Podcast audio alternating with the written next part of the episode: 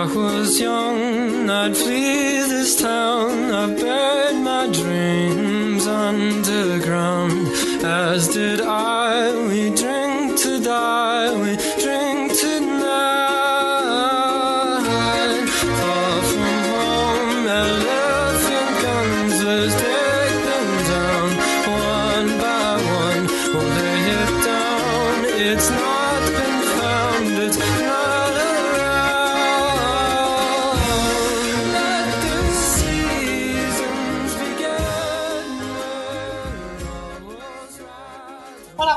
estamos de volta com mais um novo episódio aqui do Chá da Cinco Literatura. E esse mês é especial porque a gente completa um ano de podcast. Temos aqui hoje também uma presença especialíssima. É a Angélica.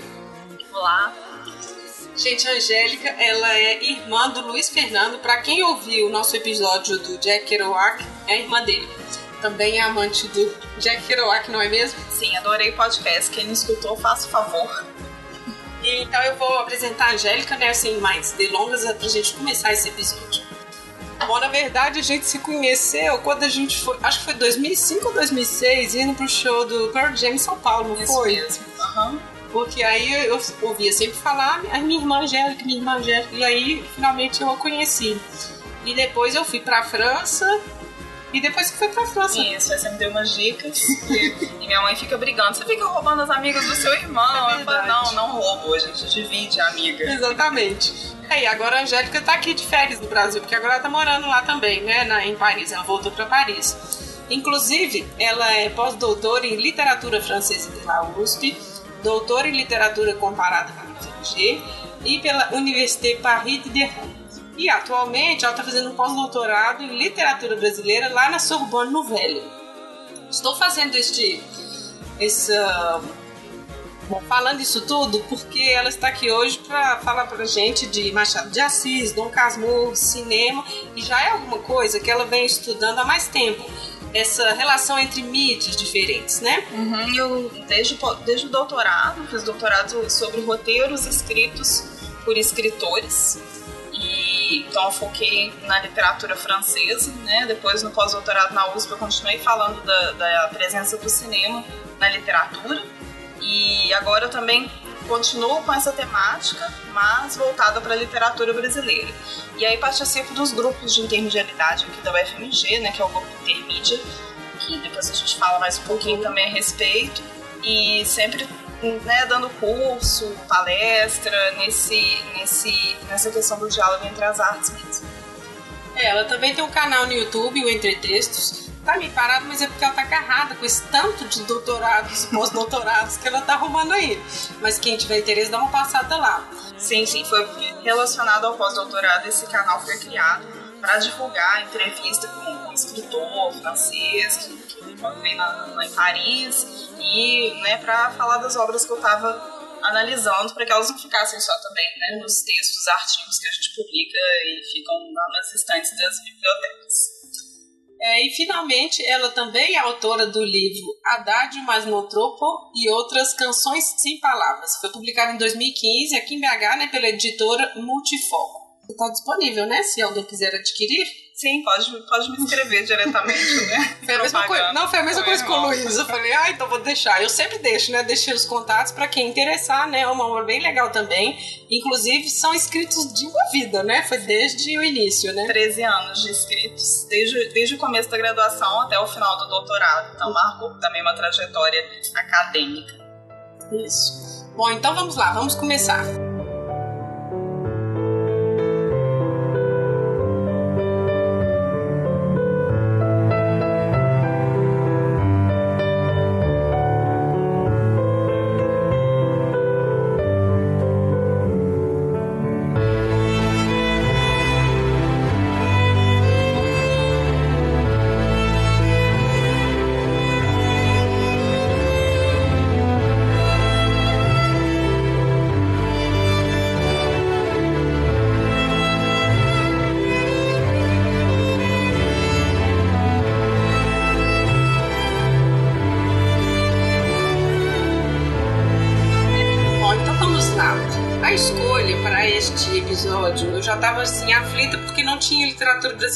Coisa que eu- a gente já até tinha conversado já, porque a gente fica lendo literatura francesa, literatura, enfim, tudo mundial e tava deixando literatura brasileira de lado. E é um absurdo, né? E quando a gente está lá fora, as pessoas vêm perguntar e comentar, a gente fica assim, nossa senhora, realmente. E aí eu já tava um pouco aflita com isso, e coincidiu que a Angélica também. É, E aí, ah, pra gente começar, né, pra aqui pra frente vão ter outras obras, né, da literatura brasileira neste podcast. Então, pra começar, a gente decidiu, então, Machado de Assis, o Dom Casmurro. que é um clássico, Uhum. incontornável, né? Como dizem os franceses, assim, você não pode passar sem, você não pode viver sem ler Dom Casmurro. E né, então começamos, mas nada humildes também, né? É. Atacar de Dom Casmurro de cara. É, então, e aí a questão é, a gente não tem como dar conta de tudo, porque já são muitos trabalhos, muitas teses, muitos artigos, muitas, muitas mídias trabalhando com isso, então o nosso foco aqui é isso, são as adaptações e a relação com a obra, né? Então, bom, vamos começar logo. A Angélica então vai falar um pouco assim, fazer um ampassão da vida dele. Nossa, a gente vai ficar cheio de termos em francês nesse episódio. Vou ficar achando a gente chatinha. Gente, a gente tá só zoando. É, daqui a pouco a gente para de falar francês. É, então, o Machado nasceu no Rio de Janeiro em 1839 e morreu também no Rio de Janeiro em 1908. E é justamente no Rio que são ambientadas grande parte das suas obras, né? E passou ele passou uma infância muito pobre, né? Porque ele nasceu filho de um pintor de letreiros, mulato, neto de escravos. A mãe dele era uma soriana que morreu muito cedo. E ele também teve uma irmã que morreu cedo também, então ele ficou sendo filho único. E, e ele teve que se virar para poder estudar. Ele tinha uma madrinha mais aristocrata, assim, de uma família um pouco mais rica. Que ele então podia ficar circulando e foi graças a essa madrinha que ele aprendeu, criou, né, cresceu esse gosto pela leitura. E aí o pai dele casou de novo com uma, uma cozinheira e doceira e, e aí ele saía com a cestinha de doces para vender na rua e por acaso entrou numa padaria da Madame Galot e ela e o marido dela eles resolveram ensinar francês para essa, essa criança, adotaram de certa forma e depois o Machado virou tradutor do, do Lamartine e do, do Vitor Hugo. Né? São aqueles acasos, né? Veja bem, né? Ele aprende assim, por acaso, ah, ele chega a ser tradutor. Não, né? Assim, dessa doce, né? Exatamente. É, e outra coincidência também na vida dele é que depois ele foi trabalhar como, como tipógrafo e o chefe dele era o Manuel, Manuel Antônio de Almeida, que é o autor do Memórias de um Sargento de Milícias. E ele passava as horas vagas no trabalho lendo, né? Então o chefe, vendo isso, ao invés de, de mandar ele embora, deu um aumento para ele, porque falou: não, esse cara tem potencial É, tá lendo, olha só. ele investiu nisso. E aí foi dessa forma que ele foi se aproximando. Ele já, já publicava, né? Desde os 15 anos que ele publica, publicava poesia, começou cedo no, nos jornais, nas revistas, era colaborador, mas também foi esse meio social que ele foi tendo a sorte, digamos assim, de, de participar, né? De encontrar, que ele né, foi publicando mais e a, a, é difícil classificar o Machado quanto a escolas, né? Porque ele passou por vários gêneros e por várias escolas literárias. Então a gente sabe, em relação ao romance, é, a fase romântica e a fase realista. A fase romântica tem Ressurreição, Mão e a Luva, Helena. Para quem não sabe, todas as novelas do Manuel Carlos, que tem né, a, Regina, a Regina Duarte, a Vera Fischer, É. né? essas mulheres são sempre baseadas nesse romance da fase romântica do Machado de Assis e teve inclusive uma adaptação da Globo em 75, mas quem fez foi o Gilberto Braga. Chama Helena também. E depois a fase realista, ele publica Memórias Póstumas, o Quincas Borba, o Dom Casmurro, Zaú Jacó, enfim, Memorial de Ais, enfim. né? Uhum. Além dos contos, das crônicas, dos poemas, né? Que ele É, passa pelo passa- parnasianismo, É. indianismo.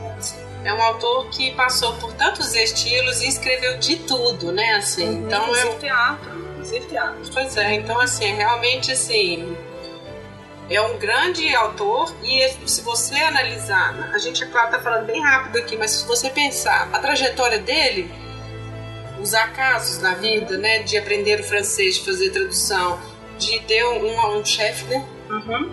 Então acho que todas essas coisas mostram esse- essa obra dele, assim, você pode ver isso na obra, né? Esses, todos esses ambientes, Uhum. né? Assim, as classes mais baixas, os ricos, né? A alta sociedade, né? Isso tudo a gente vai percebendo.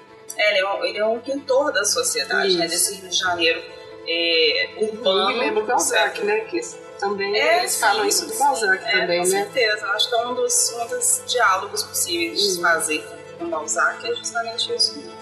De personagens que se repetem, né? Que são citados dentro da, da, da própria obra.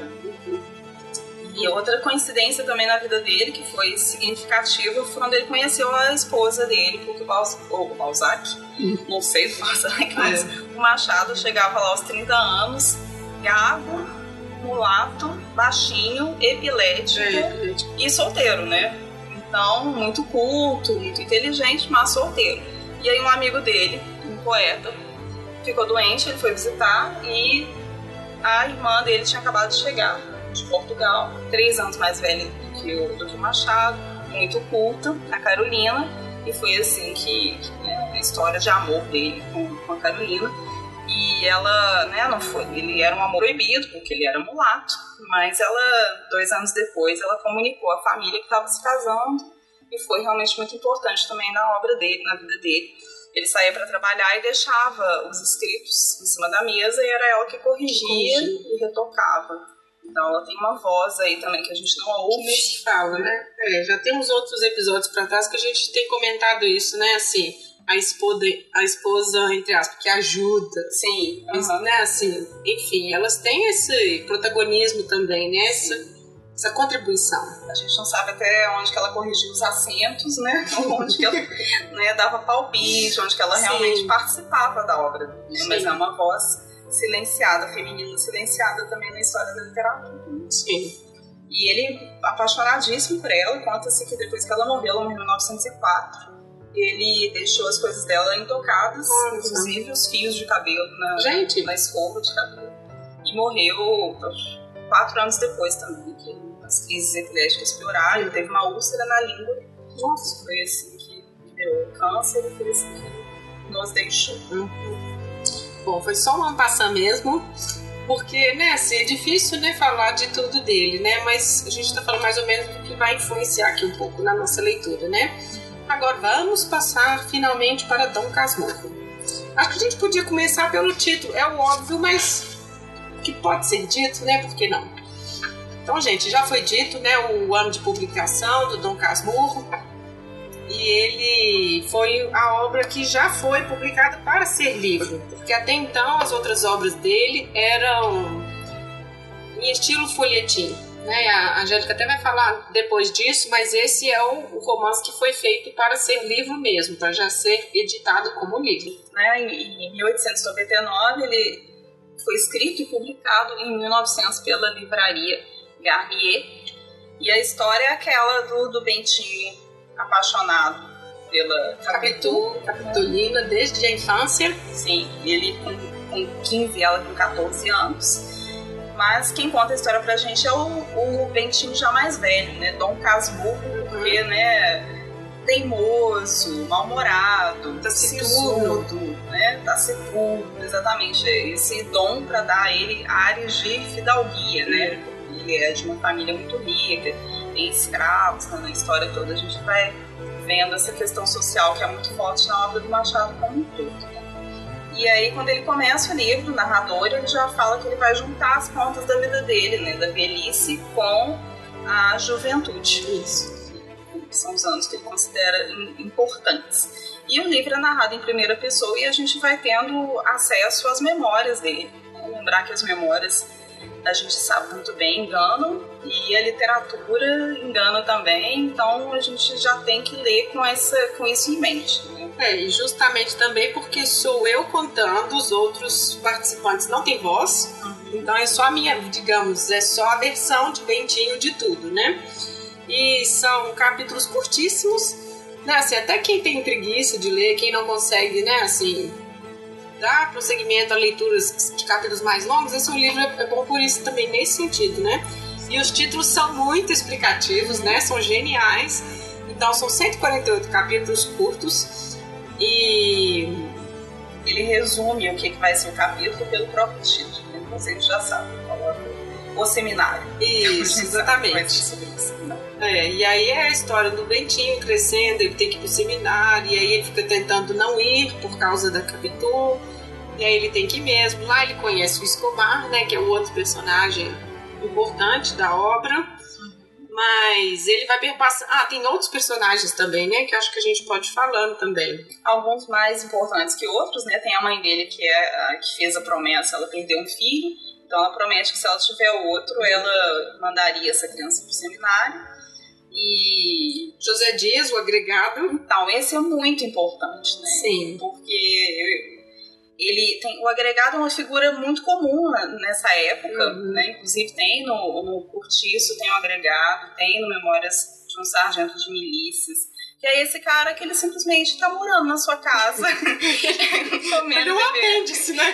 Tinha que ser apêndice, não agregado, é isso mesmo. dando palpite, participando de tudo, né? E ele é um charlatão, ele entra na, na família também né, eles têm a sorte de indicar o remédio certo, salva duas, três pessoas, Isso. e aí falam, não, fica morando aqui, a gente não tem médico. Na verdade, ele não era médico nada, foi uma grande sorte. É. Depois ele conta isso pro pai do Bentinho, mas aí eles já estão amigos, ele acaba ficando.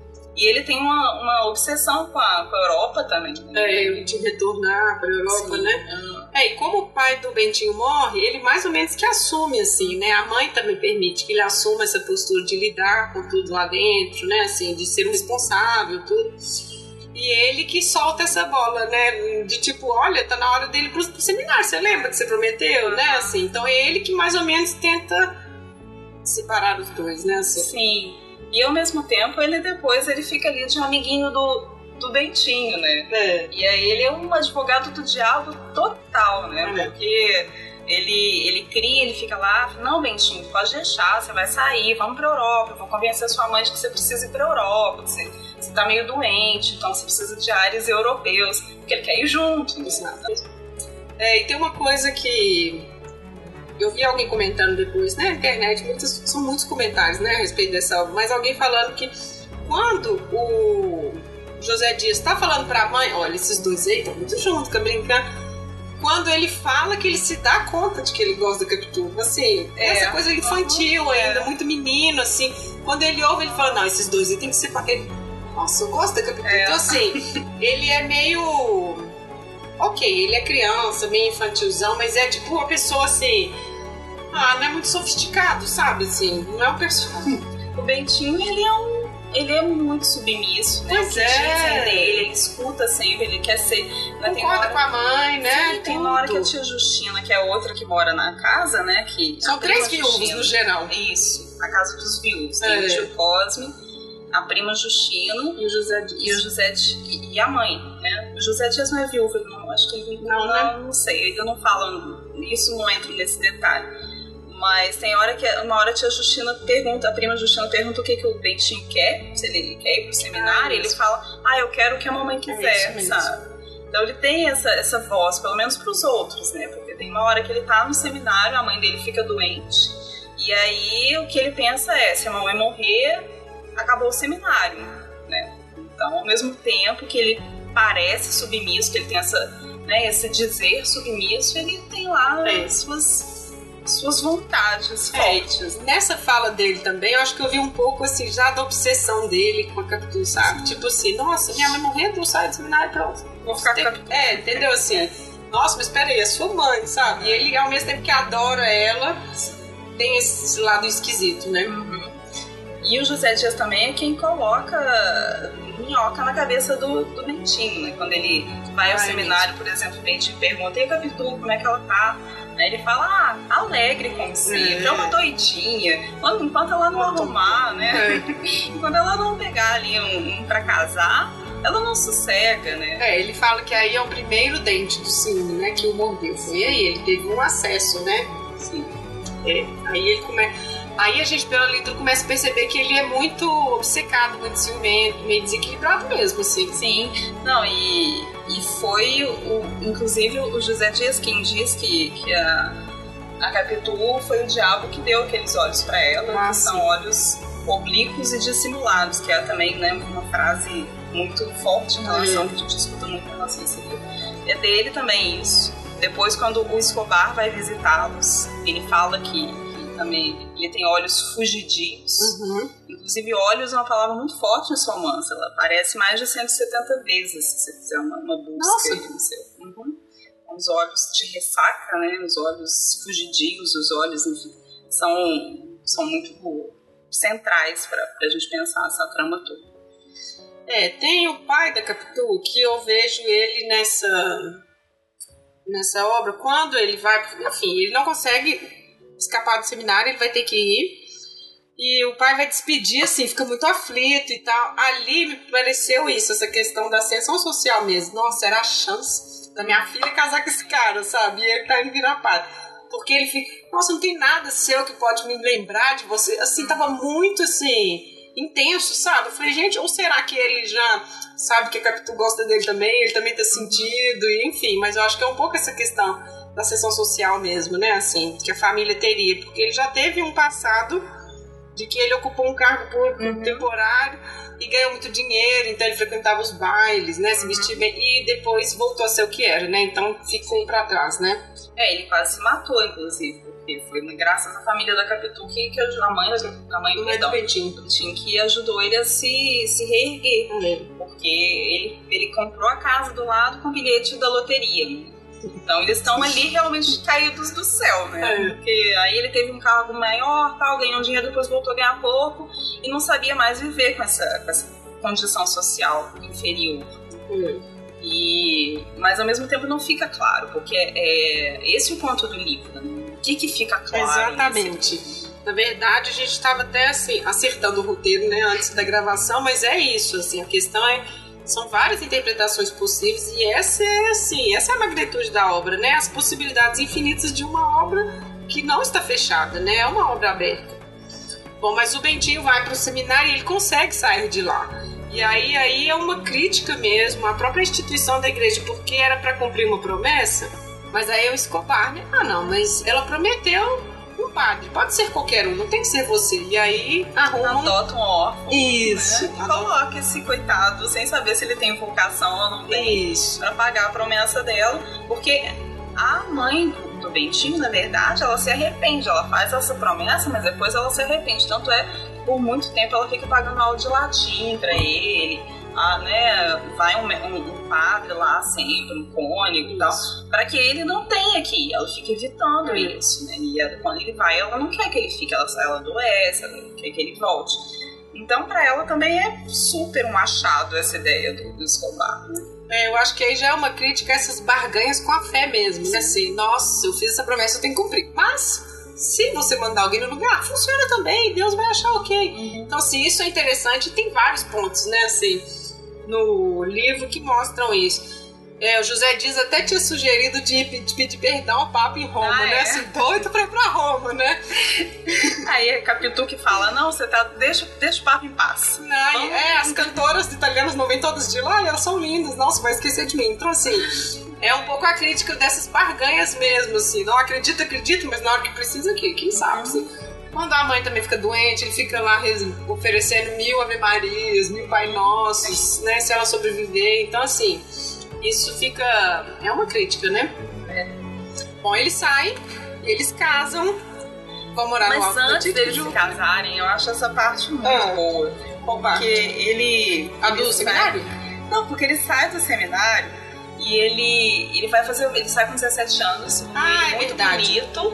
E aí, em uma frase, ele resume cinco anos da vida dele, que é o Ah, tempo que ele fez a faculdade de Direito, né? Ele fala. É. Aos 18 comecei a faculdade, Ah, 20, isso mesmo. 21, 22, 23 estava formado e É. né, voltei. E Não aí, importa. Não importa, porque realmente isso não- é, tem uma outra parte na- no, no livro mais pra frente que ele fala que a Capitu era a razão da vida dele, que ele trabalhava o tempo É. todo pensando nela. Então, mesmo isso, direito, a faculdade de direito, aquilo foi só uma fase que ele tinha que passar pra poder né, ter um diploma e poder se casar. Isso. Desde menino, o único objetivo da, da vida dele era se casar com a. É, isso mesmo. E ela super usa dessa história, né? Pelo menos segundo ele, né? Segundo É, a gente tá só, é, a gente tá só ouvindo o que ele disse. Que ela usa e abusa dessa, ela provoca ele. Quando, quando ele vai pro seminário, ela fala: Não, que ótimo, bom que você vai sair, É mas você tem que me prometer que eu só, eu só vou me confessar com você e que você, né? é, ele fala, eu acho que é ele que fala, e eu vou te casar. Ele fala, tudo bem, você É. se confessa comigo, mas eu vou fazer seu casamento. Tô achando que ela vai dizer não. Imagina. Imagina, não vou casar com ela. Ela fala, não, Bentinho, mas aí demora demais. É, sacana. Quando você sair do seminário, eu já vou estar casada. Eu te deixo batizar o meu primeiro Sim. filho. E ele fala, ela falou do primeiro filho como se fosse uma boneca, né? É isso E mesmo. aí tem, ele fica sempre mostrando essas, essas provocações, essas dissimulações da Capitu que a gente não sabe até onde que, que ela É, dissimula. porque isso é como ele via, né? É. Assim, as- e aí ele é totalmente dominado por essas emoções, né? Assim, é bem. Eu achei, enfim, nós vamos falar das versões, e tem umas versões que ficam bem, fica pior quando você visualiza, porque lendo você tá imaginando o personagem e tudo, mas quando você vê fica pior, eu acho, fica muito mais obsessivo. Eu senti assim, nossa, cara é louco. Enfim, é, então eles retornam, casam e o Esco... Ah, mas aí tem o Escobar, né? Indo visitar em casa, todo mundo adora ele, né? Assim, o cara é bacanão. É, porque aí tem isso também, né? Tem um momento que fala-se que. Porque a gente não falou da Sancha também. Porque ca casam-se, fica aqueles, né? Os dois casais amigos, né? Uhum. A Capitu e o Bentinho, o Escobar e a Sancha. A Sancha é a melhor amiga da Capitu. Parece assim. o pessoal não tinha dinheiro pra pagar um elenco maior, né? Porque. Fica Casal ali, com né? amigo e tá ótimo. Aí eles ficam ali super amigos, muito próximos, vi- vivendo perto um da casa do outro. O, Escobar também sai do seminário. Aliás, é uma das questões que unia os dois lá dentro, né? O Bentinho e o Escobar era que nenhum dos dois queria ficar no seminário. É, eu achei no início que o Escobar se interessou muito gratuitamente pelo Bentinho, sabe? Eu falei assim, esse cara tá com segundas intenções, porque assim, ele foi direto conversar, foi aquela coisa, e ficou perguntando da família, das terras, fazendo as contas de tudo. Eu falei, mas esse cara é esquisito. Mas ao mesmo tempo, o Bentinho foi o único amigo que ele teve, né? E a relação deles era muito íntima, né? Depois que ele contou o segredo da Capitu e tudo mais, e que o Escobar queria comércio, né? Era a paixão dele e tudo. Eu ainda falei assim, gente, será que eles eram homossexuais? Mas aí depois eu falei assim, ah, meu Deus do céu, eu que tô sendo muito quadradona, né? Amizade entre homens é uma coisa possível e tudo. Mas tem umas frases que são muito assim, nossa, a gente tava comentando aqui mais cedo, né? É, meu coração não tinha porta e ele entrou e lá ficou, né? Assim, então são várias coisas que assim, eles eram muito íntimos. Todos gostavam de mim lá, todos os rapazes, acima de tudo, Escobar. Né? Falando das Sim. pessoas no seminário, né? Então assim, É, o Escobar é três anos mais velho que ele, Ah, né? é. Ele é maior, ele é mais forte, ele, ele fica falando dessas características É. todas do Escobar. E ele é uma é um versão. pouco admiração mesmo do que ele não é, né? Porque o Sim. Bentinho é bem Sim. sonsinho.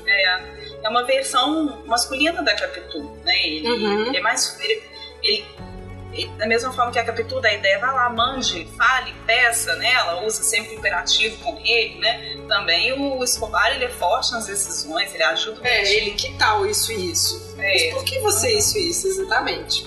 É, ele é muito importante e fica sendo o melhor amigo dele, né? sim, sabe, sempre, né? a vida toda. É, eles casam, vão morar no Alto Tijuca lá, Tão ficam na lua de mel, aquela coisa toda. Disse que eles estão muito felizes no começo, exceto pelo fato de que a Capitu não engravida, É, né? e o Escobar já tem uma filha, né? Chama-se Capitu. Capitolina. É, Como a Vila do Chaves, né? Ficar tudo ali juntinho. Meu Deus do céu, tanto nome, né? Ai, Ai, ai. E aí ele fica aflito, né? E o Escobar, ah, mas se tiver que ter, vai ter. Aquelas conversas assim, porque seu tá guardado. ai, ai. E aí, depois, passam-se assim, quatro anos já do casamento, mais ou menos, né? E quando a Capitu engravida, e não alegria pra eles, nasce um menininho, né? Que é o Ezequiel. Né? O Escobar chamava-se Ezequiel Escobar. Por que não o mesmo nome, né? Por que não? né? A gente já não tá um pouco confuso? Então vamos lá. Ezequielzinho. aqui. Bom, mas aí é, vamos entrar logo no- na questão da polêmica, da traição ou não, porque o, o Bentinho começa a enxergar sinais de que Capitu tivesse traído ele com, com Escobar. Acho que ele percebe primeiro. Ah, não. Tem uma coisa das- do, do, do filhinho, né, o Ezequiel, Uhum. que gosta de imitar pessoas. Sim. E isso irrita muito Capitu. Ela fala que não gosta disso e não quer isso em casa. E que ele começa a ter trejeitos igual o Escobar, né? Quando ele imita o Escobar, ele fica igualzinho ao Escobar. exatamente. E tem os mesmos olhos, né? Ele tem, É, ele começa- características, É. né? Aí a mãe, a, mãe do, do, do Bentinho começa a tratar a Capitu com frieza. Isso. E ela trata também o Ezequielzinho com frieza. Foi isso então mesmo. eles começam a desconfiar disso. E aí vai tendo alguns, alguns encontros também, né? Tem o fato de a Capitu ela ser uma mulher que ela um dia ela mostra pro, pro Bentinho tanto que ela já tinha economizado dinheiro. Uhum. Ele fica muito orgulhoso dela, uma mulher que economiza, né? né? Quem foi seu corretor? Escobar. Só tem ele. Quem mais seria? Ai, ai. É, é. Então, né, então quer dizer que eles se encontram em momentos que, o- que o Bentinho não está presente. Isso. E tem uma, um capítulo importante que é quando ele vai à ópera. A Capitu não quer ir porque ela diz que ela tá sentindo mal. E ele tá lá inquieto porque deixou a mulher doente em Acho que casa. assiste o primeiro ato e resolve ir embora. Exatamente. Inclusive, isso já me pareceu isso também. Muito ciumento não consegue deixar ela sozinha em casa. Não, é uma obsessão. É, né? entendeu? Tipo, nossa, eu tenho que voltar pra ver, sabe? E aí quando ele chega, o Escobar tá lá. Tá saindo da casa dele, né? E aí ele pergunta o que, que ele foi fazer. Não saindo, ele tá chegando. Tá chegando? Acho que ele tá chegando. Eu entendi ele chegando. Sim, é chegando, é verdade. Mas Porque eu- tem até um, comentário que diz se ele tivesse ficado pro segundo ato, ele chegava e pegava os dois na cama. A sorte dele foi que ele saiu antes. Ai, meu Deus. Então, realmente, acho que ele tá chegando. É, me aí- pareceu isso, que ele tava chegando e aí ele fala: Ah, não, só vim falar sobre alguns embargos, alguma É, coisa. embargos de terceiros. É, tipo assim, uma coisa que poderia esperar, né? Não é nada urgente. E aí ele, ah não, mas Capitu tá ruim. Se ela tiver boa, você fica. Se ela tiver ruim, você vai embora. E aí tá tá ótimo. Queria ficar um pouco sozinha, coitada, né? Esse cara Respirar, né? que ele fala também em outros momentos que ele não quer, não quer ir pros bailes porque ela vai com os braços Ah, nossa, nus. a gente esqueceu isso. E aí não? ele tem ciúme dos braços dela, porque todo mundo fica olhando pra ela. Uhum. Isso lembra até aquele outro conto do, aquele conto do, do Machado que chamou uns braços também, que mostra essa sensualidade dos braços que a gente não pensa, mas todo mundo É. mostra tanta coisa Sim. né, que é um braço. Mas na época os braços eles provocavam olhares maliciosos, então É, e braços. nessa parte do baile eu já fiquei meio assim, porque ele fala assim, é, no início ela não ach... ela não gostou, mas depois se cobriu e parou de ir aos bailes. Então Uhum. assim, ele ficou enchendo o saco. Se cubra, se cubra, aí depois eu ah, já nem vou mais. Então assim, Sim, psicopata. chato. É, é. E então, então a semelhança vai crescendo e o Escobar, spoiler total, gente. É, mas, ó, spoiler só que não, né? Só Mas- que não, porque quem não leu esse livro tá perdendo, tem que ler pela forma É. como o livro é escrito, pela, pela força que esse livro tem É. na literatura, enfim, não é por saber o que vai acontecer que deixou de acontecer. Sim. E aí o Escobar morre, Ó, né, né, afogado, e que aliás tem uma relação também, porque a Capitu tem os olhos de ressaca, né? é. Uhum. A ressaca, né, do, da maré, Da né? maré. E aí essa coisa dele morrer afogado, um grande nadador, né? Parece. E aí ela vai olhar pra ele com aqueles olhos ali no caixão. Isso. E aí o Bentinho olha pra aqueles olhos e fala, nossa, a mulher é apaixonada. É, é aí que ele tem certeza, né, da traição, porque ela chora e tudo, né?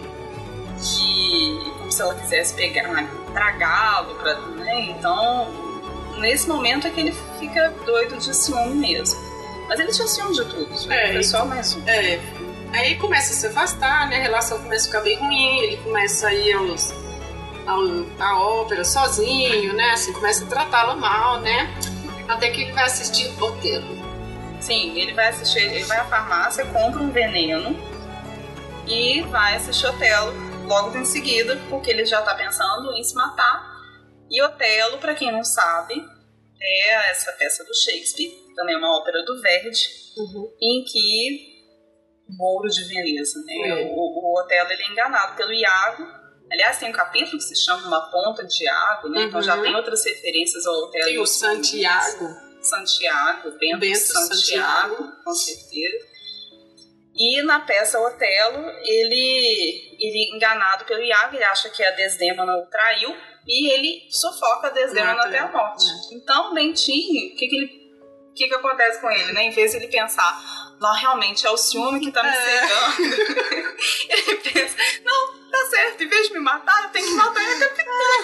É, é muito engraçado que ele viu, nossa, realmente, olha, foi um mal entendido. Ah, não, mas é ela que tem que morrer. Então é muito assim, nossa. Ele tá tão cegado que aquelas nada muda ele, né? Impressionante. É. E aí ele vai pra casa pronto a isso, e ele no meio, quando chega lá, ele encontra, na verdade, o filhinho dele. E ele, por pouco, não mata o próprio É, ele filho. resolve dar a bebidinha pro menino em vez de se trazer. Mas aí, de repente, né, nos Sim, fala, instantes, O, o filhinho fala, papai, papai, e ele, não, eu não sou teu pai. E aí a Capitu entra e fala, como assim, que história que é essa? é, E ele fala do, do, do Escobar e ela fala, não, mas até dos mortos não é é possível. isso mesmo. Você tem ciúme até dos mortos, é isso mesmo. E então ela, ela resolve que quer o divórcio. E ele diz, ah, ela achou que eu ia voltar atrás, mas não, se É. separou mesmo. Só que a sociedade das aparências, né, mais uma vez colocando aí o seu, fazendo seu papel, ela muda pra Suíça, com, Suíça, né? com o filho, mas o, Ele- ele, vai fazer viagens, Todo fingindo que vai, que vai visitá-los, traz notícias fictícias. Sim, e mantém a aparência como se ele tivesse continuado casado. E ela escreve, ela manda cartas, ela né, morre né, tentando ainda reatar, enfim, não sei. Não li as cartas, a gente não chega Sim. nessa, nessa intimidade, mas a impressão que passa é que ela. É, nas cartas, segundo ele, que ela quer reatar e falou sempre muito bem do pai pro filho, né? Porque quando ele mais velho, né, Ezequiel vem visitar, ele fala, mamãe sempre falou muito bem de você, que era um homem ilustre, blá blá blá. Ela morre e eles ficam separados. E mais tarde o Ezequiel vem visitá-lo também. E uns meses com ele, né? Ele diz que mais baixinho um pouco, mas que era o Escobar escrito, cuspido e escarrado, como dizem, esculpido em Carrara. É. E, e ele fica um tempo, mas depois ele quer viajar, vai para Jerusalém, ele paga a viagem, não quer aquele menino perto dele, prefere. É. E ele fica, tem uma morte de febre tifoide e os amigos trazem de volta o dinheiro que estava nos bolsos e né, ele fala, e ele fala que pagaria o triplo para nunca mais ter que ver. né, a prova da traição para ele é a, é a prova da traição. Bom, o resumo que não foi nada resumido é esse, né? É. Mas ah, eu acho que assim, acho que a gente tem bastante coisa para falar do livro a respeito das próprias referências literárias a outros autores. A gente falou um pouco aqui de Otelo, porque isso, além de mostrar a erudição do autor, mostra esse jogo de interpretação que ele propõe para o leitor. Nada tá fechado ali. Né? A gente falou da questão homossexual do Escobar e do Bentinho, a traição ou não, mas a questão mais importante nem é essa, mas sim como que ele é capaz de problematizar isso e, e, ao mesmo tempo assim o, o personagem ele tem certeza da traição mas o autor não porque ele não colocou ali não tem nenhum indício ali vai alguém aqui vai dizer não gente isso aqui ó, é a prova que Capitu traiu então acho que a, a grandeza da obra é isso assim ela deixa em aberto muitas questões fora assim a própria psicologia dos personagens né assim o Bentinho tão dominado pelas emoções a Capitu tão independente É, e você tem também uma uma questão de contraprovas também nessa obra, né? Porque por isso é que ela fica aberta. Porque da mesma forma que né, o Bentinho mostra todas as questões, a dissimulação dela, né? Quando ele se beija a primeira vez, né? E o pai ou a mãe chega, ela dissimula numa boa, né? Ela é sempre muito, muito astuta. Você tem as contraprovas, por exemplo, quando ele vai visitar a Sancha, na infância, ainda na adolescência, o pai da Sancha mostra a foto da falecida mãe dela, o ah Gel. sim Ele fala, nossa, é impressionante, olha como ela parece a Capitu. Tem pessoas que se parecem tanto dessa forma e que não tem parentesco nenhum, né? Então, É, e mais ao mesmo tempo, depois eu fiquei pensando que isso também seria uma sugestão de traição. Porque as duas mães eram amigas também. É assim, eu acho que eu fui pensar isso no, na minissérie. Sim. E, e tão amigas, né? O pai fala assim, eu falei assim, olha, talvez eles também, porque já que o- que a questão era essa, né? Mas assim, ele joga isso pra tipo, gente, pode ser que não. Tem Pode pessoas aí no não. mundo que se parecem. e não tem nenhum, é verdade, os sóis estão aí pra... É, então ele faz esse jogo. Sim. E, e tem a questão de o Bentinho ser advogado. Então, o que, que o advogado faz? Né? Ele tá ali também sempre tentando trazer as provas a favor daquilo que ele tem que defender. É uma que narrativa persuasiva, né? Exato. Então a gente fica aí sempre aberto, tem, tem os, os, né, as possibilidades. E quanto mais diálogo a gente tem com outras obras, mais isso vai se abrindo, porque você vai pensando, ah, será que ele não, quer, não tá querendo se referir a isso? Exatamente. Nas coisas mínimas, assim, tem, nas, né, a gente tava comentando, ele coloca os bustos, ele, porque depois de velho, ele volta pra casa dele, onde ele viveu, em Mata-Cavalos, na infância, e ele tenta reconstituir o cenário da É, ele infância constrói dele. isso. E ele coloca bustos, por exemplo, de César, César. né? É. E que, que são que eram personagens todos relacionados à traição, personagens históricos que foram traídos de alguma maneira. Então também tem uma obsessão dele ali, né? Tá tudo espelhando esse, esse pensamento, esse pensamento de traição, né? É, e tem uma outra coisa que a gente conversou mais cedo, que o Dom Casmurro é um livro importante porque ele depende da sua experiência, assim, a sua vivência mesmo. Porque você vai fazer a leitura da situação de acordo com isso, com, enfim, do, do que você é. Porque eu já fui lendo, já fui pensando, nossa, Capitão é muito esperta. Nossa, como que era articulada, né? Assim, ela conseguia mudar na hora que era surpreendida, já conseguia fazer estratégias, nós vamos fazer a mãe dele gostar de mim. E o Bentinho sonso. Às vezes uma outra pessoa, não, coitado desse cara, olha, tá sendo usado, olha que sofredor. Então, assim, isso influencia muito. E a própria obra, durante esse tempo todo, foi lida de diversas formas, né? Até os anos 50, foi lida assim, Bentinho de foi traído. Nossa, é um clássico, né? E tudo. Já em 60, com a obra da Ellen Caldwell, né? Uhum. Hotel Brasileiro, qual que é o título todo? Eu É anotei aqui. hotel brasileiro, né? É um estudo, Hotel Brasileiro, um estudo de Machado de Assis. E é ela quem vai falar, não, mas gente, mas peraí, nós estamos ouvindo só a voz dele. Uhum. Né, assim, quem sabe foi de outra maneira. Então, assim, mas aí já é com a questão do feminismo, né? Então, assim, são outras leituras. Na história também, a gente vai ter esse lado social do- da própria obra, assim, ele como filho de uma família super patriarcal, proprietária de terras, proprietária de escravos, né? Em decadência, a gente já está no Segundo Império, né? E ascensão da burguesia, dos comerciantes, que é o Escobar, né? Então, assim, então tem essas outras nuances que a gente. Ou seja, acho que, enfim, vou ficar falando isso todas as horas, mas a grandeza da obra é isso, assim, ela, ela sendo aberta, essas possíveis leituras vão acompanhando nossa própria história da intelectualidade mesmo, né? E um livro pequeno, né? Como é que Exato. cabe tudo isso lá dentro? Exatamente. E outra questão é, é como que, que essa obra é, ela te envolve, né? Porque você é chamado o tempo inteiro enquanto leitor, né? Você é chamado a ser o cúmplice do Bentinho. O Humberto Eco tem aquela do, do leitor modelo, o leitor modelo dele ali do Machado é um cúmplice ali, né? Que, que, que ele escuta essa história porque ele é o dono da história, o Bentinho. Uhum. E então ele te chama prezado leitor, né? Leitora. Leitora. Tem hora que ele fala leitora. Sim, sim. é. E Se você chegou até aqui, se você ainda continuou lendo até aqui, exatamente. desgraçado leitor, tem uma hora que ele usa até isso. E é que, que era usado nos folhetins franceses, né? Que o Machado reaproveita. E que cai muito bem ali. E tem outros diálogos também com. Ele fala que ele quer escrever a história dos subúrbios. Ele escreve um soneto quando ele está no seminário, ele tenta escrever um soneto, né? ele escreve o primeiro verso, Ai, o último verso. Ele cita, ele cita o Álvaro de Azevedo, cita o José de Alencar. Então ela, ela vai se abrindo também, ela vai dialogando com. ela, é meta, ela é muito metalinguística. Uhum. E essa é uma outra forma de. uma outra camada dessa, desse, desse romance.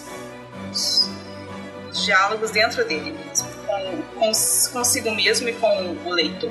É, e falando disso, no livro do Ítalo Calvino, Por que Ler os Clássicos, ele fala uma coisa que eu acho que cabe para o Machado de Assis.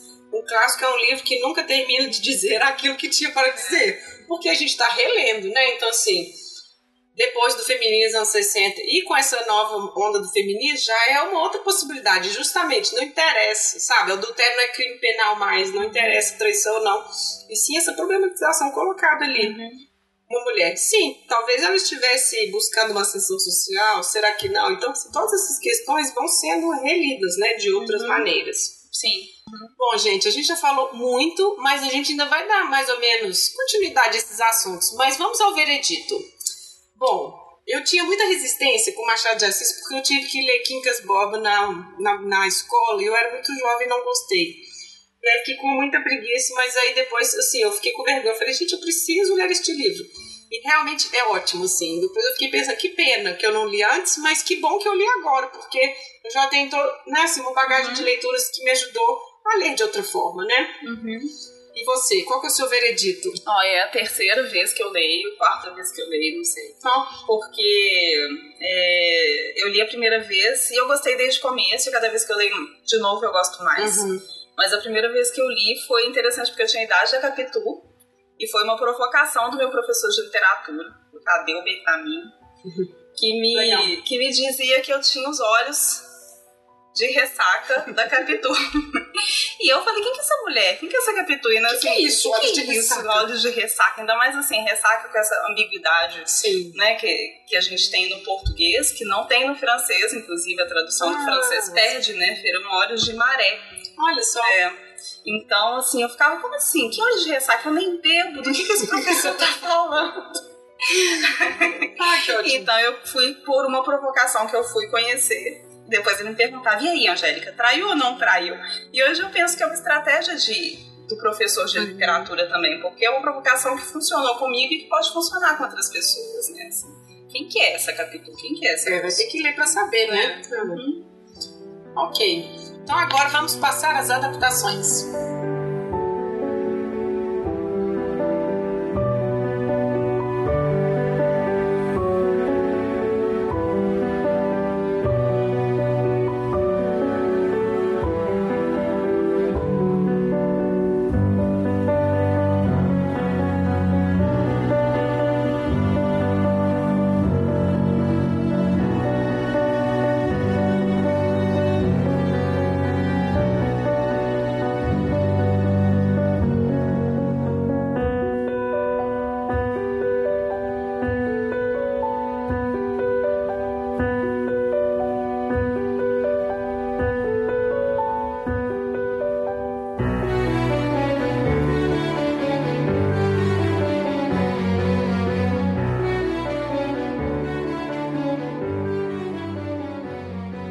Então vamos lá. É, a gente vai falar de três adaptações.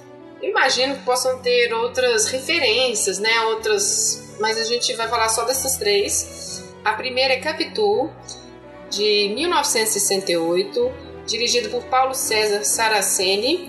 E, na verdade, o roteiro é do Paulo Emílio Salles Gomes, a Lígia Fagundes Teles, que inclusive é o livro, né? Assim, os diálogos e tudo, bem teatral, é o livro. Agora, de atores, a Angélica vai falar porque ela conhece todos. Eu só identifiquei o Raul Cortez como Escobar. Não, tem Isabela, que é Isabela Cerqueira, mas ela era conhecida só como Isabela.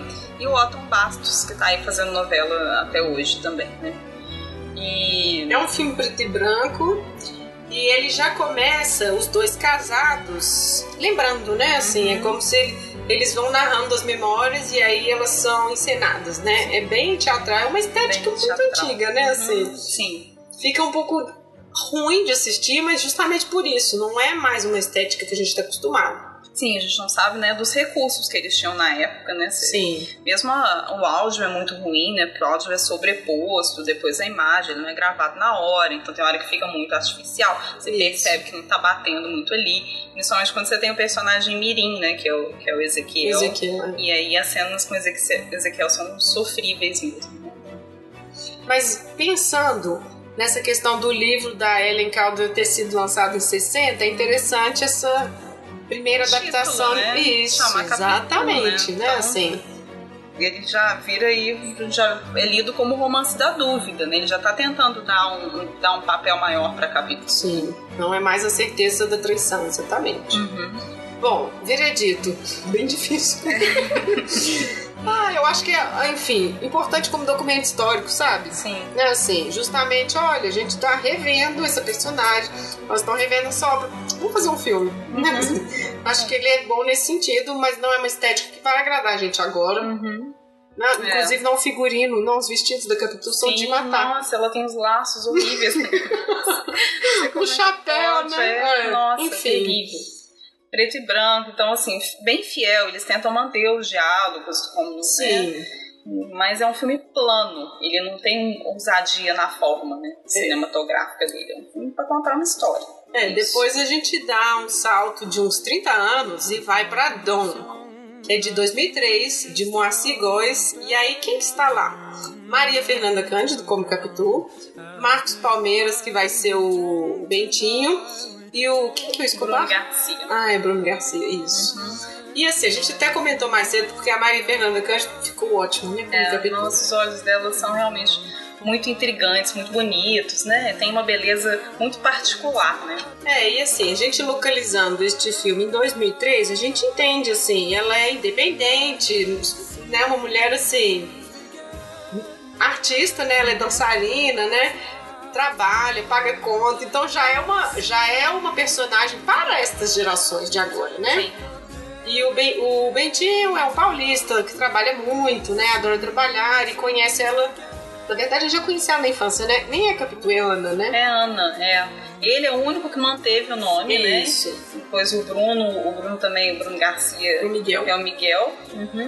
Então o único que manteve o seu, o seu nome é o Bento. Não entendi essa, essa meia vamos manter. né? Porque o filme ele é inspirado, né? Ana? Isso. Porque ele é contemporâneo, então tem muita coisa que é modificada. né?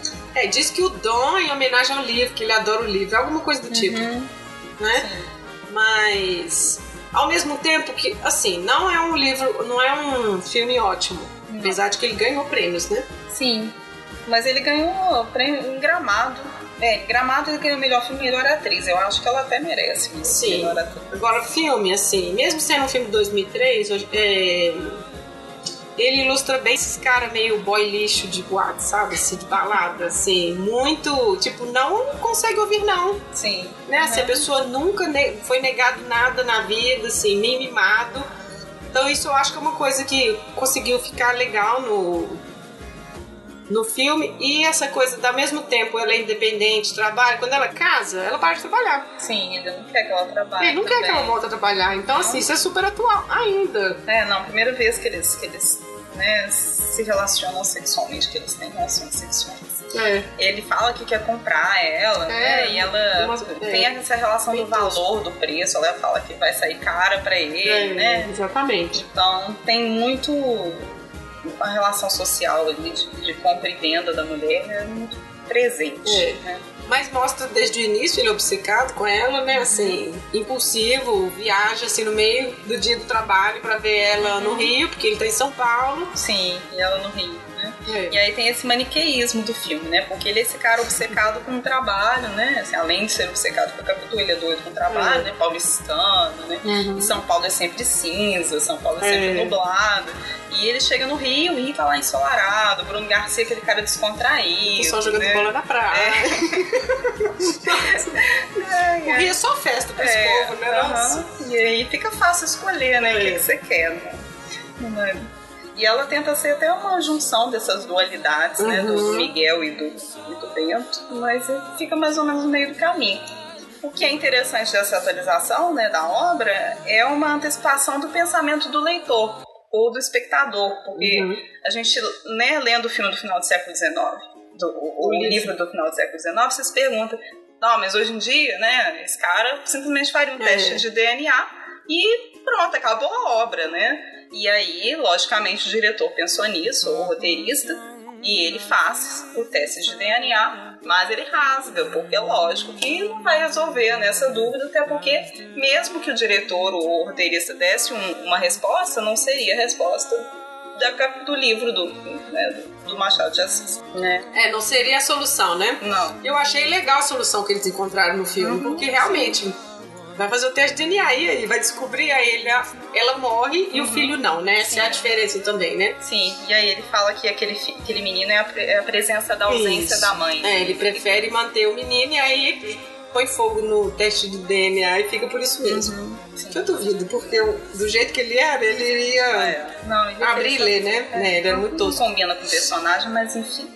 E também muito global, né? Um elenco muito global, e aí você parece que você tá vendo só a continuidade da novela das nove. Não, eu não vou mentir. Na hora que começou o filme e eu vi no estúdio o Capitão Inicial, o nome deu uma preguiça. Assim, pra que colocar o Nossa, aquele dia eu de óculos escuros dentro do estúdio. Nossa, me deu uma fadiga, porque eu fiquei lembrando ele das manifestações, aquele troço horrível lá. Eu falei, ai meu Deus do céu. Não, ele por si só, ele não precisa manifestar nada, né? O Bon Jovi brasileiro. Ai, Deus. Ah, mas aí eu falei, mas eu preciso, o podcast precisa. Eu assisti. mas eu acho interessante isso. É, sei lá, enfim, é- eu olhei e falei, não, esse cara tá igual esse. Esse pessoal Sim. fica gritando coisas horríveis na internet aí, sabe? Pessoas que nunca ouviram, não, assim, não sei, complicado. Mas ele foi bom ator nisso. A outra, que é a mais maravilhinda de todas, é uma microsérie da Globo também, que chama Capitude 2008. E ela é maravilhosa, a trilha sonora é maravilhosa. Roteiro e direção do Luiz Fernando Carvalho.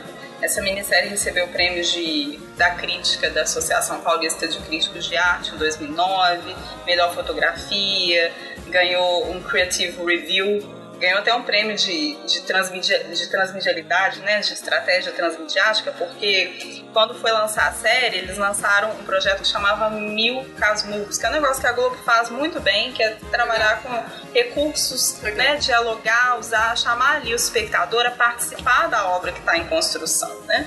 Ela faz isso com as novelas e fez isso com essa série também.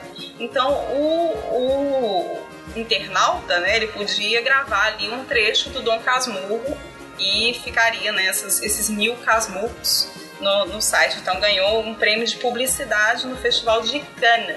Pensa bem. Uhum, que, chique. E eu adoro também a trilha sonora dessa série, porque tem Jane Joplin, gente. Tem Jimi Hendrix. Tem o Tim Rescala, né, que já é um compositor, ele é, ele é humorista, tem Pink Floyd. Tem o Beirute, que até se lançou nessa época, e tem Black Sabbath. assim. Muito bom. Ele é na parte da igreja. Muito bom. É quando mostra o Bentinho. Não, é o Bentinho não, Não, o Escobar. Escobar. É a música do Escobar. Quando Escobar aparece, vem tan, tan. Iron Man, sabe? Muito bom. Muito bom. Ai, ai, excelente mesmo a trilha sonora. E tem também a banda da, da personagem principal, que é a Letícia Persílios, né? Que faz a Capitu na primeira, primeira, é- na primeira fase, que é o Manacá, que é uma banda que junta, né, clássicos da- com, com, a, com músicas regionais brasileiras. E, e ela é a vocalista e a Capitu, né? Da, da juventude. É, eu acho que essa microsérie ela tem uma pegada teatral, mas na estética eles são devedores ao grupo Galpão, sabe? Assim, que é uma coisa, você bate o olho, você sabe que vem disso, assim, né? Esse teatro de trupe, essa coisa. E é muito bonito, porque é tudo como se passasse dentro da ópera, Sim. né? A casa, todo. Quando eles vão pegar carruagem, né? Assim, tudo é dentro da ópera. Nossa, é muito bom, muito Uhum. bonito. Eu acho que foi um muito bom, porque ao mesmo tempo que ele é obcecado e tudo, ele reconhece algumas coisas assim. É, eu era muito louco. Assim, o ator faz isso, assim, esse jogo assim, de tipo, vejam meus exageros, né? Então tem isso, assim, eu acho que isso ficou muito bom. Porque, pra quem não assistiu, ele usou o mesmo recurso, o Luiz Fernando Carvalho, que é o diretor, roteirista também dessa série, ele usou o mesmo recurso do André Klotzel no Memórias Póstumas.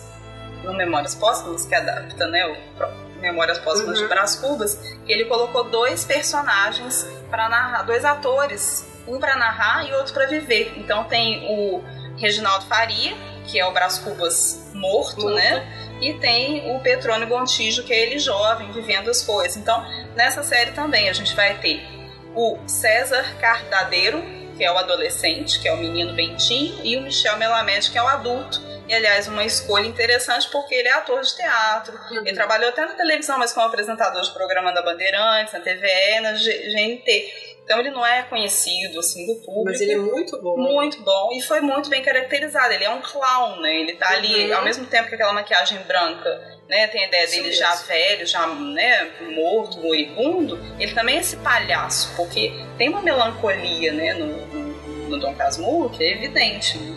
Que é essa coisa, ele parece que é engraçadinho, parece que é uma história. Eles tentam pôr humor nisso também, né? Então, eu vi que você pôs isso, mas eu, eu entendi Não como humor, mas tipo assim, vejo o trágico da situação. Uhum. Assim, eu não entendi que era uma tentativa de fazer rir, mas tipo, nossa, isso é trágico. Aquele humorzinho assim, ó, com É justamente por isso que eu achei esquisito, Uhum. porque não é, não é engraçado. Não tem, sabe? né? Exato. Mas é porque o diretor ele, ele diz que né, o Machado dizia que a realidade é boa e o realismo, mas o realismo não serve pra nada. E define a vida como uma ópera bufa, com entremeios de música séria. Então foi isso que ele tentou fazer, É. sabe? Baseado no que. Legal. Né? Então ele misturar o humor com, com essa tragédia, né? Com essa história triste. E, e também deixar de lado o realismo, porque a caracterização dos personagens, como você está dizendo, é de trupe, né? É, é teatral, mas nesse sentido. É, e assim, eles chegam até a ser meio caricaturas, né? A tia, Sim. né? A tia, ela é. Tem uma hora que ela fica dançando igual macaquinho mesmo, né? Assim, sim. ela é toda encarquilhada, Aham, religiosinha, assim, o tio, gordão, aham. que não serve pra nada, É, né? Assim. eles comem lá o tempo todo, É. ficam na- nessa vida. Então acho que essa representação é muito. Ficou muito. Nossa, é muito adorável. Essa Muito série é bom. muito interessante. Agora, é, e, a- e a escolha também, porque aí a gente tem a Letícia Persílios né, na primeira fase, e ela é muito maior do que o Bentinho, sabe? Ela é muito maior, ela é uma mulher mesmo. E na obra fala-se isso, né? O ela é pai- muito mais mulher do que É. o homem. Isso mesmo. O Bentinho falava, o Capitu é muito mais mulher do que o seu homem. É. E o pai da, da Capitu, ele fala também uma hora, né? Ele olha pra Capitu e fala, não, parece que ela já tem 17 anos. É. E, a, e a atriz realmente parece, ela é mais velha do que o ator, né? Sete anos mais velha que o ator. E fica muito evidente ali. E depois na segunda fase entra a Maria, Maria Fernanda, Fernanda Cândido de de novo, que funcionou bem, né? É. As duas têm olhos parecidos. Maria Fernanda Cândido estava grávida, então ela teve que ter um É. figurino especial para esconder a barriga. E ela era Saliente, né? toda espanhola, né? Ah, Sim, o figurino sim. dela, né? Uhum. Assim, aqueles apetrechos no cabelo, né? Assim, não, muito bonito. Sim, muito bonito, muito bem feito, né? E. Eu, eu não sei como é que foi a recepção, porque por ser, já é um- uma história clássica, então muitas vezes as pessoas têm preguiça de já ser adaptado de um romance do século XIX, É. XX, começo do século XX, então as pessoas já ficam ali com uma certa preguiça, ainda junta essa interpretação, essa, essa caracterização caricatural, teatral, então não sei como que o público né, recebeu isso, mas vale a pena, não é muito bom. Ah, e só para ficar registrado, o, o Escobar é o Pierre Baitelli, é o mesmo para jovem e para velho, Uhum. só mudam a caracterização mesmo. O que me incomodou foi a Eliane Jardim no papel de Dona Glória, A de mãe também. do Bentinho, porque ela é muito alegre, né? Aquela mulher, mesmo séria, ela é alegre. E lembra muito Globo, você não acha? Meu Sim. problema foi isso. Ficou parecendo, eu falei, ai, nossa, esses atores de Globo, de, de novelas mesmo, assim.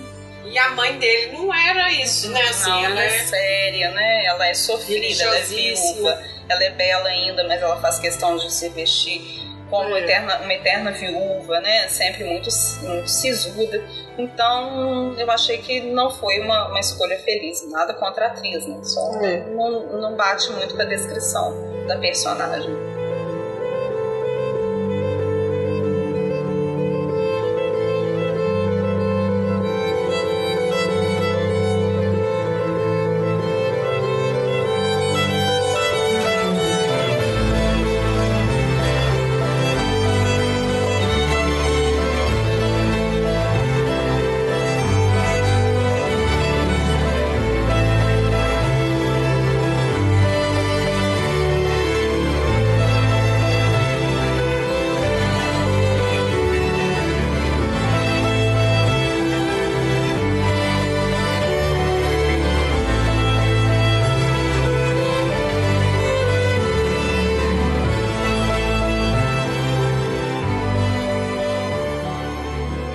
Gente, agora é, nós vamos passar a parte de outras indicações. Angélica tem uma listinha aqui de coisas pra gente ler. Tá dando dever de casa pra gente. Olha, caiu assim por acaso. No começo desse ano eu fui ao lançamento desse livro na Embaixada Brasileira em Paris, por super por acaso, que é um, um livro chamado Capitu, Memórias Póstumas. Então ele é de 2005, mas ele foi traduzido para o francês agora pela Anne-Marie Camp, é uma tradutora já renomada, traduziu até os sonetos de Camões.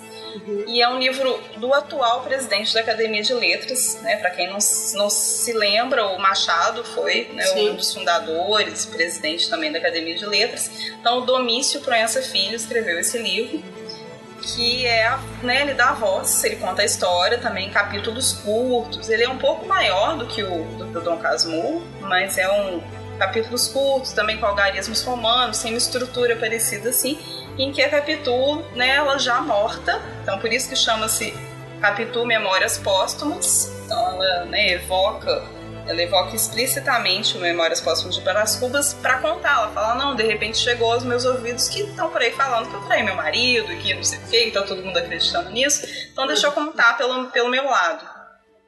Então é interessante porque ela faz um diálogo com outras obras, não só do Machado de Assis, como também da literatura brasileira, como a Senhora, por exemplo, José de Alencar, ela se compara a personagem, e a Aurélia, né? E ela faz também o, o críticas ao próprio Bentinho, assim, ela, né, tem hora que ela reproduz o mesmo diálogo, do, da mesma forma que tá no original, mas ela comenta, tá, na verdade não foi assim, ah, não. Tá. Ele escreveu assim, mas ele não era comunicativo desse jeito. O que ele disse pra mãe dele foi X.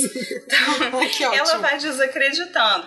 E ela elogia o estilo dele, né, ela elogia o o, a sutileza, mas ao mesmo tempo ela deixa entender que essa sutileza, essa ambiguidade que ela ressalta, que fazia parte do temperamento dele, que deixam o Dom Casmurro tão, tão ambíguo, né? O, livro tão.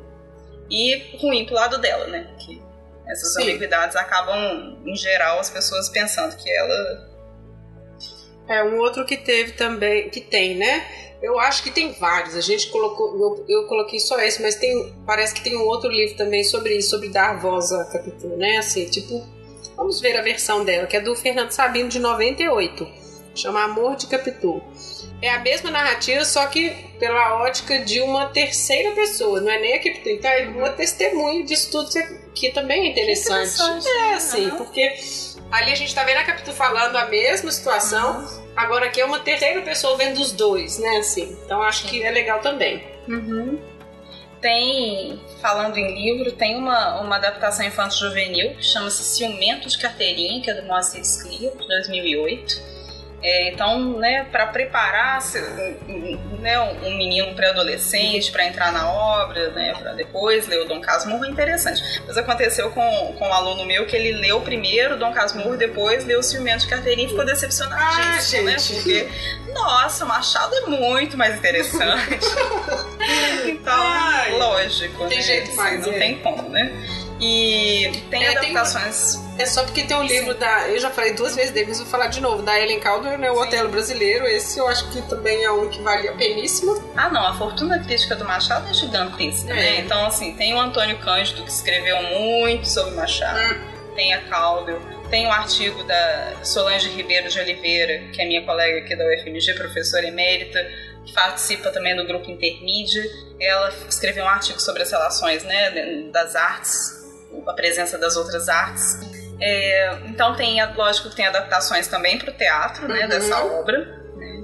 E aí são várias. Sim. E tem música também, né? Eu achei uma, uma banda chamada Neurônios Sociais, que faz um, que é estilo um pop rock, assim, que conta a história, tipo, o Faroeste Caboclo, Legião Urbana, ah, contando tá. a história do... Só que não, não é tão longa, é a linguagem é jovem, né? Então, assim, tipo, ah, ela quer saber se furou o olho dele ou não, né? Ele ah, quer saber. Tá. Então tem uma linguagem jovem. Eu acho que assim, fica uma indicação para professor na sala de aula pra você levar. Mas na verdade é uma propaganda daquele biscoito clube social. No fim da, da música você escuta uma referência. Uhum. Então não deixa de ser. E tem uma banda indie rock que é um som bem, bem gostoso de escutar, que chama-se Dom Casmurro também. Uhum. Mas aí não é uma referência, é só um título. E uma curiosidade, né? Ah, é porque é, como a gente começou a ler, né, sobre Machado de Assis e tudo, foi nesse ano mesmo que saiu o diário falando que alguém daqui do Brasil mandou para ele o livro Memórias Póstumas uhum. pra ler e falou: você, você vai gostar disso. E aí ele falou que só leu porque era pequeno. Porque se fosse muito grande, ele. É. Se fosse muito grande, ele não leria, mas ele agora é um dos cinco livros, entre os cinco livros preferidos uhum. dele. Tá lá o Apanhador no Campo de Centeio. Uhum enfim, outros clássicos e o Machadão tá lá no É, meio. Eu achei legal. Faz todo sentido. Aquela acidez, né? É, eu do- achei legal. do, do Allen, tudo a ver. Bom, gente, a gente tá chegando ao final desse episódio. E, bom, acho que ele vai ficar longo e a gente nem falou tudo, assim. A gente, na hora que senta pra gravar, sai de outro jeito, né? Do que a gente tinha planejado. Mas eu acho que. A gente então até demorei a fazer, porque era ótimo esse livro, né? Eu poderia ter lido antes na vida, mas enfim, gostei muito, gostei da Angélica estar aqui com a gente Prazer. neste episódio de aniversário, um ano de podcast, né? Não poderia ser melhor, ainda falando de literatura brasileira. E pro ano que vem a gente está planejando outros episódios com mais literatura brasileira. Então, se você tiver à disposição, Sim, fica aí também a, a, a dica do canal, né? Do, do Entretextos. A Sim. gente também vai colocar esse episódio lá. A gente deixa depois. sim, colocar no blog. Bom, então é isso, pessoal. Eu espero que vocês tenham gostado. Eu gostei muito, né? A gente tem sempre que ler muito, preparar muito, mas foi muito bom. E agradecer ao professor Tadeu Bertamini, que falou que eu tinha óleo Veja de só. ressaca, o bico dissimulado. e jogou só. esse livrão na minha mão. E é o livro que eu jogo na mão também de todo mundo que me pergunta: Ah, eu queria conhecer literatura brasileira, Ah, o que, é que eu leio? Bacana. E aí, como tem traduzido também, né? Foi traduzido por um monte de Um monte de livros. né? Então fica, né, fica realmente a hiper dica. Sim. Leiam Dom Casmurro. Bom, gente, então é isso. Estamos lá no Instagram, Twitter, Facebook, no nosso blog e agora também lá no Entretextos. Quem quiser dar uma passada para ver este episódio por lá, fica o convite. Até a próxima. Tchau!